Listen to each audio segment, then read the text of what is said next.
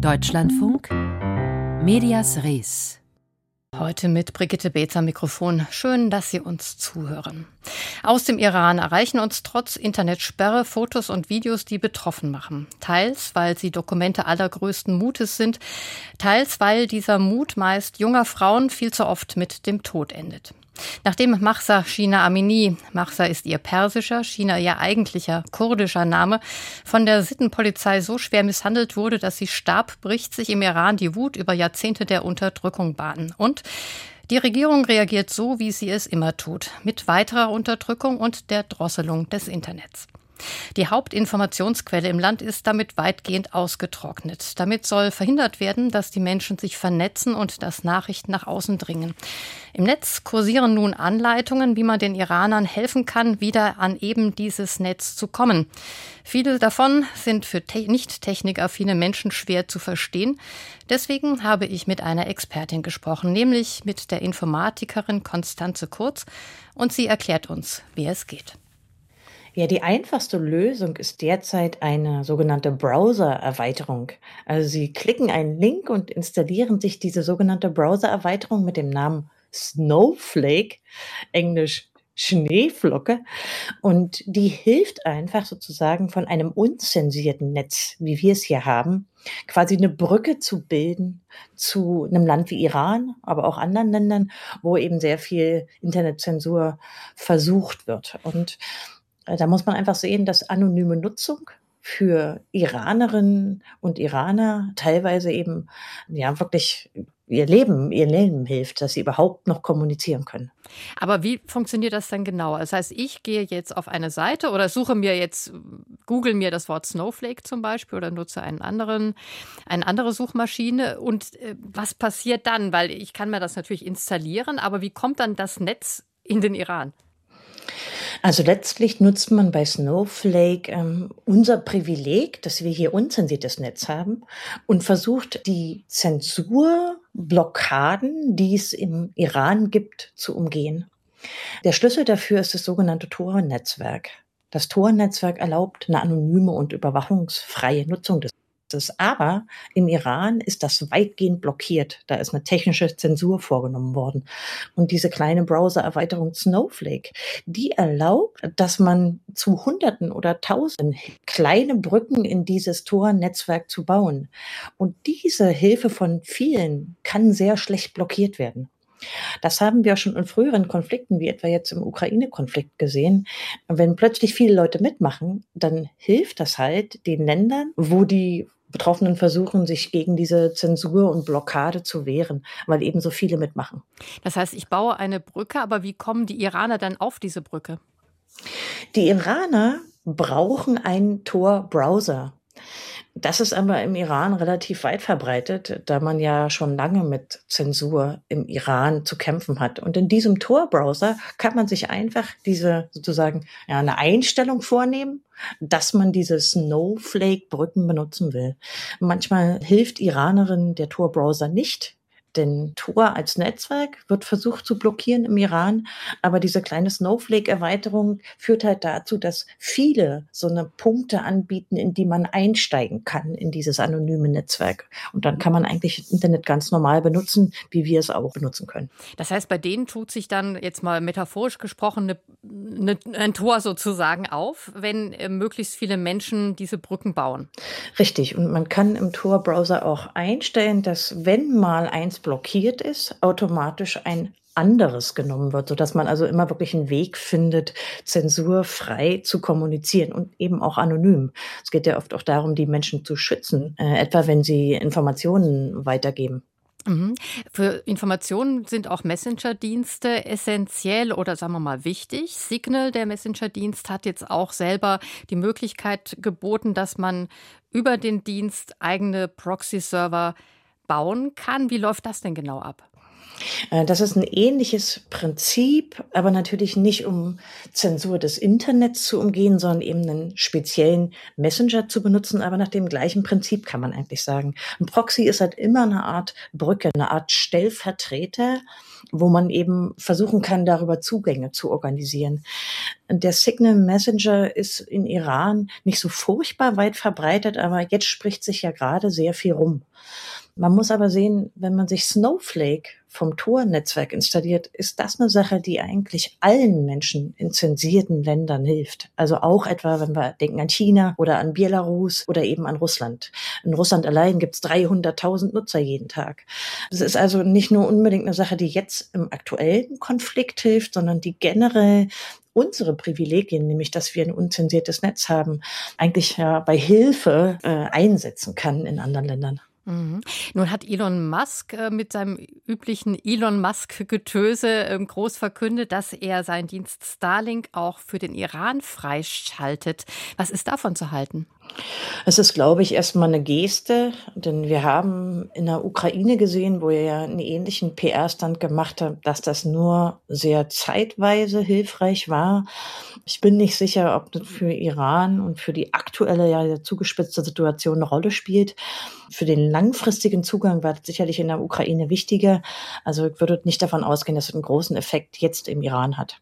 Das Verhalten von Meta, dem Konzern von Mark Zuckerberg, der Instagram, WhatsApp, ähm, Facebook bespielt, drei Dienste, die im Iran eigentlich traditionell relativ viel genutzt wurden, war jetzt auch in der Kritik, weil man unterstellt hat, es habe da möglicherweise Zensur gegeben.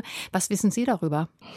Also es ist jetzt einiges an Medienberichten bekannt geworden und es gab auch schon in den letzten Jahren immer wieder Beschwerden darüber, aber Facebook hat ja die Problematik, dass es immer sehr wenig Einblick gibt. Wir wissen immer nur von Whistleblowern, die im Nachhinein darüber berichten, wie schlecht oder gut die Zensurmaßnahmen wirken. Äh, klar ist, dass es auf jeden Fall Einzelfälle gegeben hat, über die berichtet wurde. Aber wie weitgehend diese Zensur ist, ist schwer zu sagen. Wir wissen, dass viele von den gerade amerikanischen Konzernen sich zumindest mühen, nicht so stark mit solchen diktatorischen Regimen zusammenzuarbeiten. Wir sehen aber dennoch auch immer wieder, dass sie ihnen die Hand reichen und zumindest teilweise die politischen Zensurbemühungen unterstützen. Das sieht man auch etwa in China, nicht nur im Iran. Aber wie könnte das jetzt in Iran überhaupt funktionieren? Die amerikanische Regierung hat ja auch grünes Licht gegeben, den amerikanischen Konzernen, dass die hier etwas stärker, konnten sie ja die ganze Zeit nicht wegen der Sanktionen, in die Vorhand gehen können. Wie kann das überhaupt passieren? Na, mein Eindruck ist nicht, dass diese sozusagen politische Erlaubnis irgendeine Rolle spielt hier. Ich glaube, das ist jetzt eher eine politische Stellungnahme seitens der US-Regierung gewesen, um zu betonen, dass man die Meinungsfreiheit hochhält. Ähm, auf die tatsächlichen Aktivitäten im Facebook-Netzwerk hat es wahrscheinlich wenig Wirkung, würde ich sagen. Hm, also eher PR auch in dieser Hinsicht eigentlich. Oder sagen wir mal gut gemeinte Absichtserklärung. Ja, richtig. Ich finde schon wichtig, dass die wichtigen Social-Media-Konzerne, ähm, aber auch Google und, und andere Konzerne, die Dienstleistungen anbieten, hier sich klar für die Meinungsfreiheit aussprechen. Aber leider ist es so, dass wenn die Konflikte vorbei sind und zum Alltag übergegangen wird, man eben doch sieht, dass viele dieser Konzerne mit den Diktatoren zumindest teilweise zusammenarbeiten. Insofern über den Konflikt hinaus sollte man natürlich kritische Fragen weiterhin stellen meinte die Informatikerin Konstanze Kurz. Sie ist unter anderem engagiert beim Chaos Computer Club und bei netzpolitik.org. Informationen zum Nachlesen zum Thema Iran und Umgehung der Internetsperre haben wir unter www.deutschlandfunk.de slash mediasres.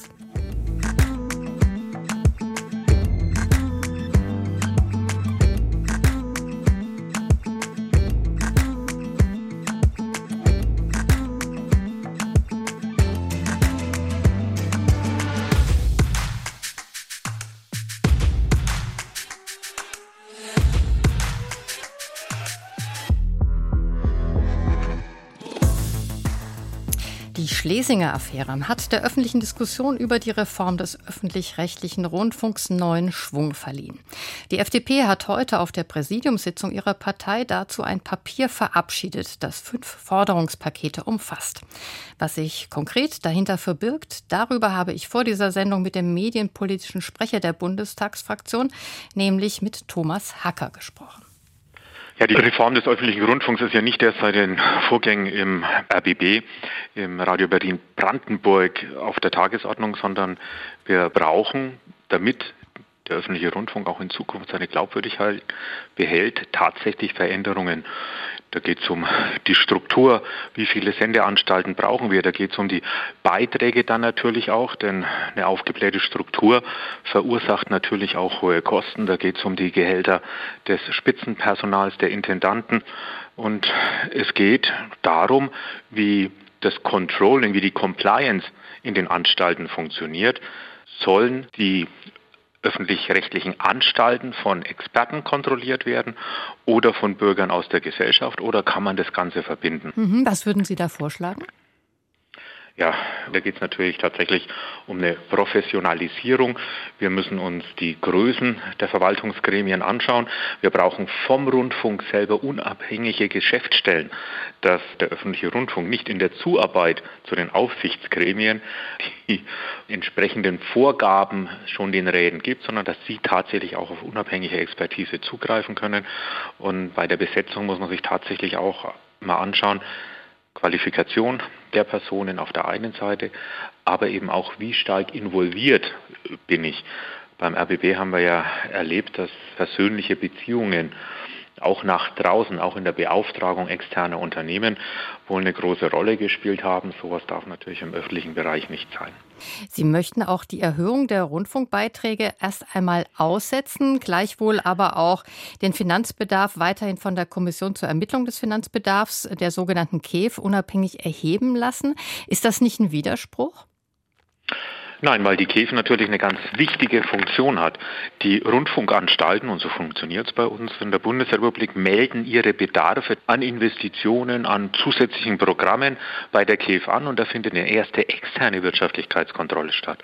Und dieses Prinzip wollen wir beibehalten, allerdings mit der Maßgabe auch an die KEF, dass es zu einer Beitragserhöhung insgesamt nicht kommen darf. Also ist die KEF quasi eine zwischengestaltete Kontrolleinheit, die mit Rechnungshöfen besetzt ist, also mit sehr viel Know-how auch versehen ist, wie Strukturen verbessert und optimiert werden können.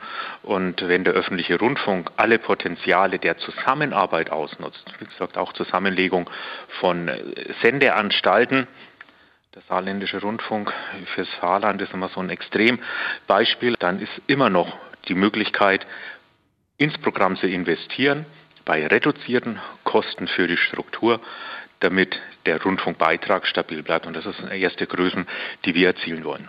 Sie sagen auch, der öffentlich-rechtliche Rundfunk solle sich auf seinen Bildungs- und Informationsauftrag konzentrieren, sagen auch gleichzeitig, dass es aber auch natürlich Unterhaltungsangebote geben soll. Äh, wie kann das funktionieren?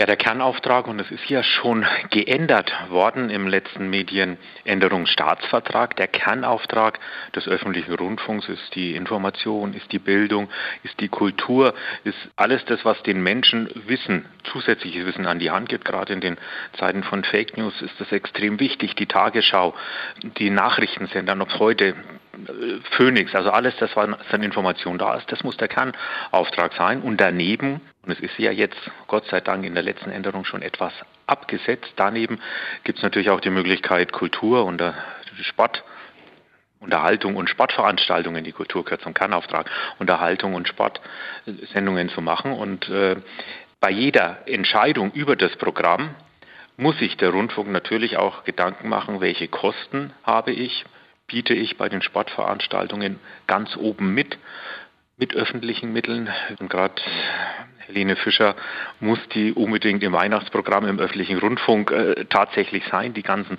äh, Prestige- und Großveranstaltungen. Ich glaube, da geht auch ein etwas weniger.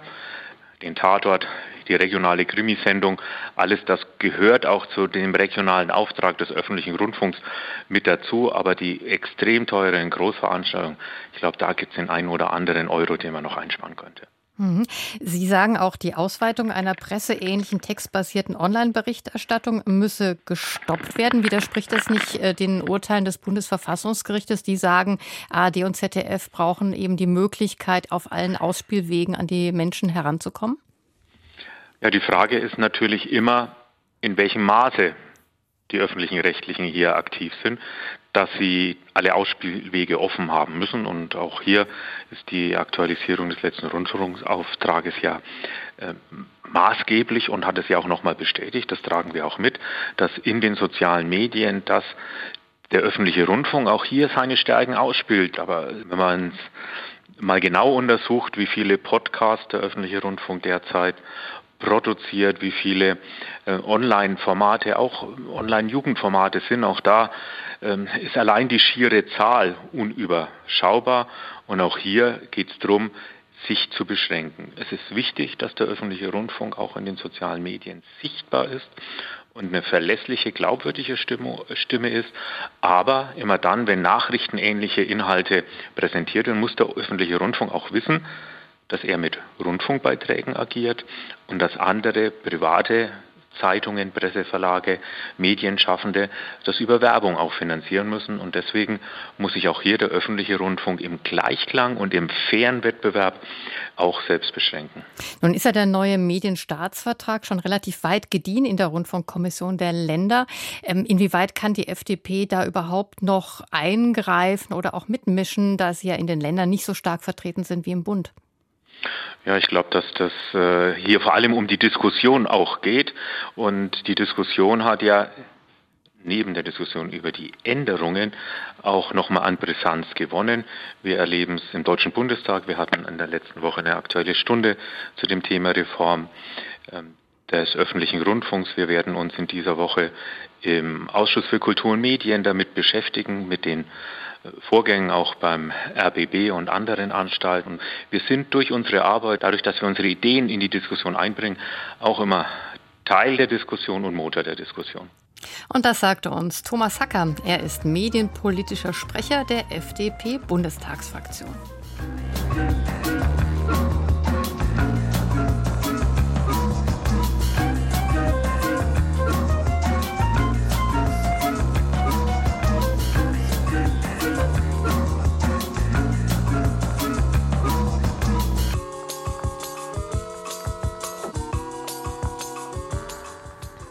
Italien hat gewählt und die Wahlsiegerin steht fest. Die Postfaschistin Giorgia Meloni oder ist sie jetzt Neofaschistin?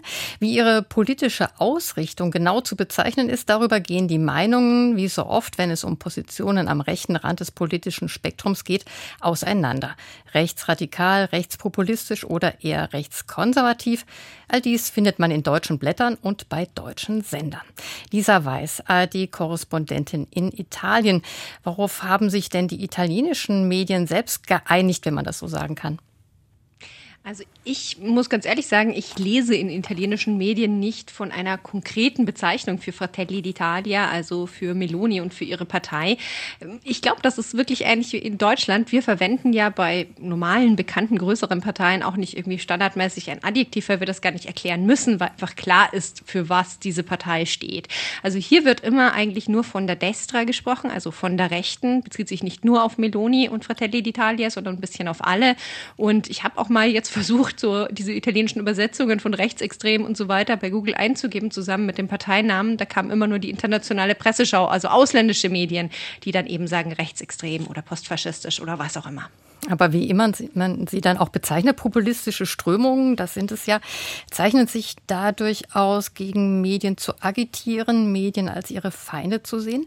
Wie ist das denn bei dem Bündnis, das Italien wahrscheinlich bald regieren wird?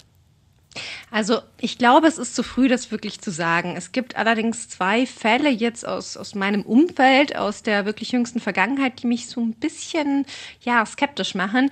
Ein Kollege wollte junge Mitglieder von Fratelli d'Italia, dieser Partei, interviewen und hat vorab dann gesagt bekommen ähm, vom Pressesprecher, er dürfe den Menschen aber keine Fragen zum Thema Faschismus stellen. Er hat dann auf das Interview verzichtet. Und gestern hat eben auch Giorgia Meloni natürlich ihre Stimme abgegeben und es war klar, dass ein Presse Journalisten auch hingekommen, waren eben sehr viele da, haben dann auch gewartet. Und irgendwann kam dann der Pressesprecher von Frau Meloni, war eher unfreundlich, hat gesagt, ihr behindert hier die Abstimmung, ihr seid so viele, was soll denn das überhaupt? Jetzt kommt sie erstmal nicht, dann seht ihr, was ihr davon habt, so nach dem Motto. Es sind jetzt natürlich Beispiele, die ich jetzt nicht selbst erlebt habe, aber sie sind aus meinem direkten Umfeld und das gibt mir schon ein bisschen zu denken. Inwieweit spielt denn Silvio Berlusconi, ehemals Regierungschef und Medienunternehmer, noch eine Rolle? Will heißen, gibt es denn schon eine Art medienpolitischer Ausrichtung? Entwicklung, die möglicherweise zu erwarten ist? Also Silvio Berlusconi hat sich da jetzt nicht ganz nach vorne gedrängt, jetzt im Wahlkampf mit medienpolitischen Themen. Wer aber ähm, wirklich schon was gesagt hat, ist äh, der Koalitionspartner, ein weiterer Koalitionspartner, Matteo Salvini von der rechten Lega. Der hat nämlich im Wahlkampf gefordert, die Rundfunkgebühren abzuschaffen. Er hat gesagt, die Linken im öffentlich-rechtlichen Fernsehen, die sollen nicht mit Rundfunkgebühren bezahlt werden. Muss man jetzt dazu sagen, die Reihe ist eben öffentlich-rechtlich, das ist das öffentlich-rechtliche Fernsehen, aber schon schon politisch bestimmt irgendwie auch. Eine neue Regierung führt meist zu einem Austausch des Führungspersonals. Es ist oft so ein Kanal gehört der Regierung, einer der Opposition etc. Und ja, der zweite große Senderkomplex wäre eben Mediaset, also von Silvio Berlusconi. Das wäre wirklich ein großes Problem. Die Wahlbeteiligung war ja äußerst gering, obwohl ja doch eine historische Entscheidung zu erwarten war. Hatte das auch in einer gewissen Hinsicht vielleicht mit der Berichterstattung zu tun, dass es keine wirkliche Wahlstimmung gab oder hat das nichts mit der Medienberichterstattung zu tun?